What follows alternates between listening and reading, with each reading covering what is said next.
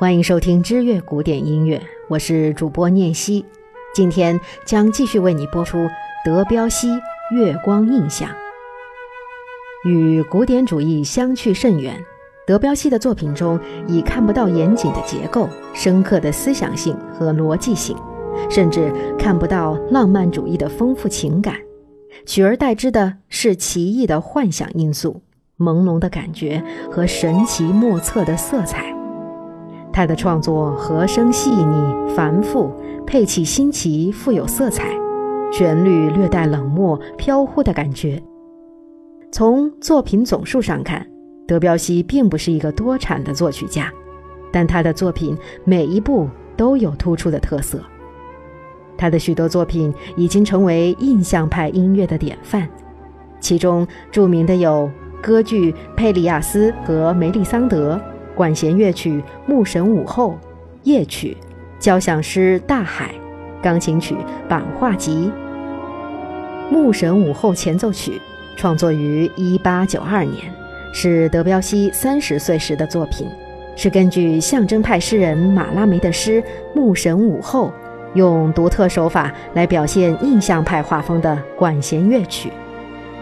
此曲于两年后在国民音乐协会上首演。由于此曲来的实在是前无古人，在场听众都听得如痴如狂，浑然忘我。也因此曲，德彪西一夜成名，确立了自己的独特风格。马拉梅的诗大意如下：半人半羊的牧神潘，在树丛中呈现半睡半醒的状态。复活节当日，空中闪着金黄的阳光。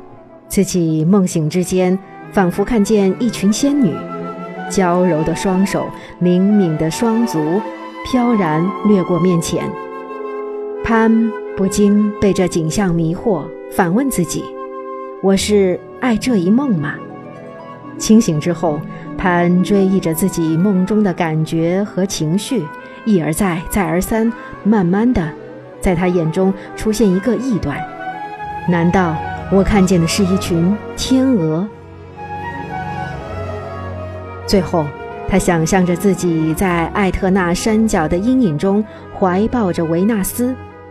正当要因这样亵渎神明而遭受惩罚时，自己又合起双眼，沉沉睡去。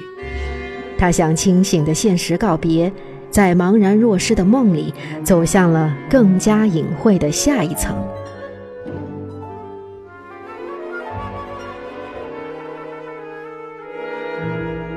德彪西的《牧神午后》并非把诗具象于管弦乐，而是用独特的和声和管弦乐法给所有人最大的留白。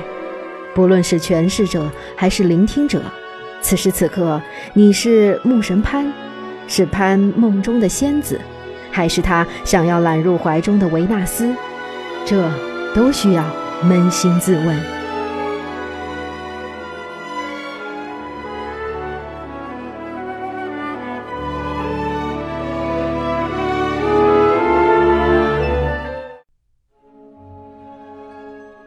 交响诗《大海》，牧神午后前奏曲，夜曲，佩里亚斯与梅丽桑德的相继成功，使德彪西的声誉日益渐隆，他也渐渐有了追随者。经过两年的酝酿，他的另一部杰作交响诗《大海》诞生了。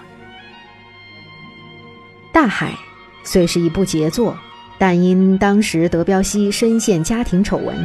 遭致世人冷眼，导致交响诗《大海》一九零五年的首演并未获得好评。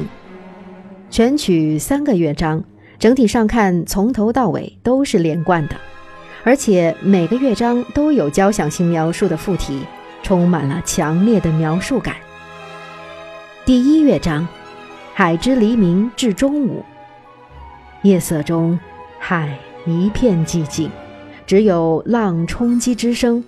天空泛起鱼肚白，忽然之间，火红的太阳窜出海平线，海浪依旧悠然的一波接一波，海鸥在风中翱翔嬉闹。曲子由两个主题构成，序奏部主题是第三乐章的重要素材。第二乐章《浪之嬉戏》，或是太无聊，白色的海浪开始嬉闹。序奏部后，两个主题相互出现，代表海浪。当两个海浪相遇时，激起更大的浪花。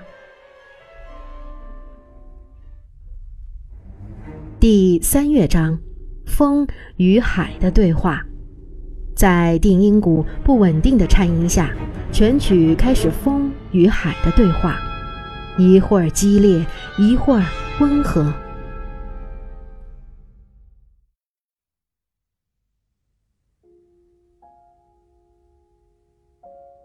月光，把朦胧月光下的世界以印象手法勾勒梦幻美，这是过去被视为不可能的事。此曲是德彪西初期的作品，大约完成于一八九零年左右。月光是贝加马斯克组曲的第三首，此时德彪西的作品上留有圣桑、福瑞等人的痕迹。可以说是迈向独立境界前的创作尝试，具有很重要的意义。但是此曲完成后，直到一九零五年才出版，而且经过了一而再、再而三的修改。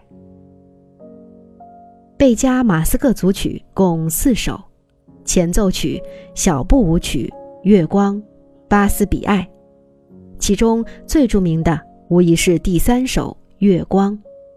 从它诞生之日起，便常常被人拿来单独演奏，而忘记了它的出处。即便是现在，它也时常会出现在电影背景音乐里，很多人都用它来做背景，从而提升整体品味。你正在收听的是知乐古典音乐，我是主播念希。德彪西《月光印象》第二集就为你播放到此，欢迎你继续关注知乐古典音乐。在下期的节目当中，我们将继续为你介绍来自德彪西的音乐作品。